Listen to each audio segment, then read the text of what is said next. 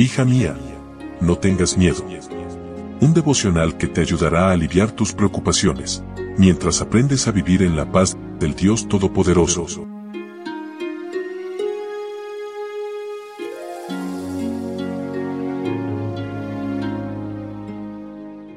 Hoy es 17 de junio, día sábado. Hola, hola, ¿cómo estás? Buen día, buen día. Qué lindo saludarte en este día especial separado por Dios para nosotros desde la creación del mundo. Dios tiene la última palabra, es el título para hoy, y nuestro texto bíblico se encuentra en Job capítulo 39, versículo 22.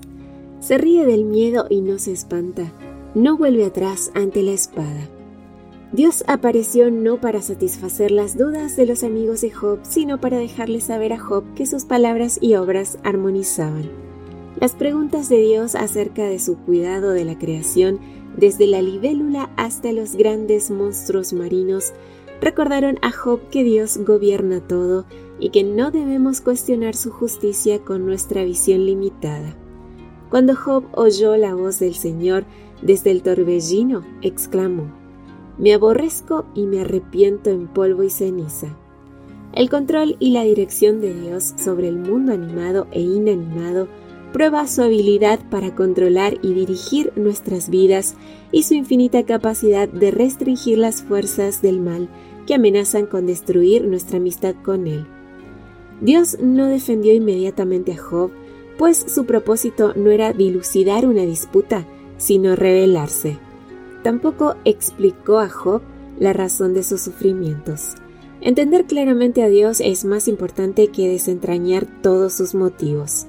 Dios no explicó por qué prosperan los impíos, ni por qué sufren los justos, no dijo nada en cuanto al mundo futuro ni a las recompensas venideras como compensación a las desigualdades actuales, solo reveló su bondad, su poder y su sabiduría para resolver los problemas de Job.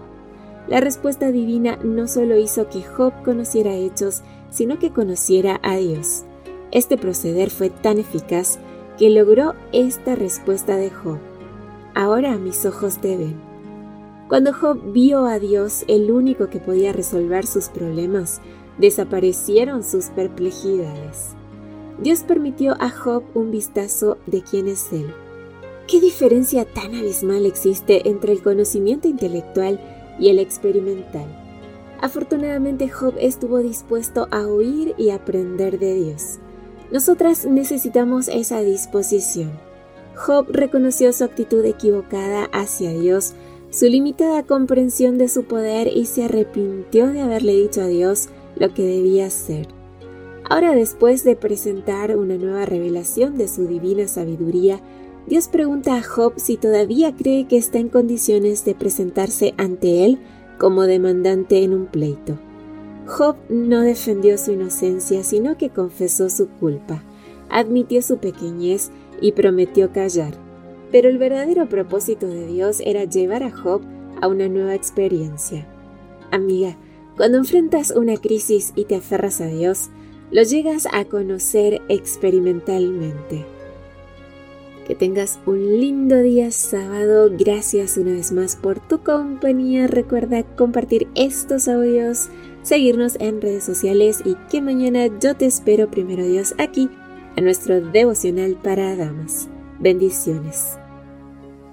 Gracias por acompañarnos. Te recordamos que nos encontramos en redes sociales.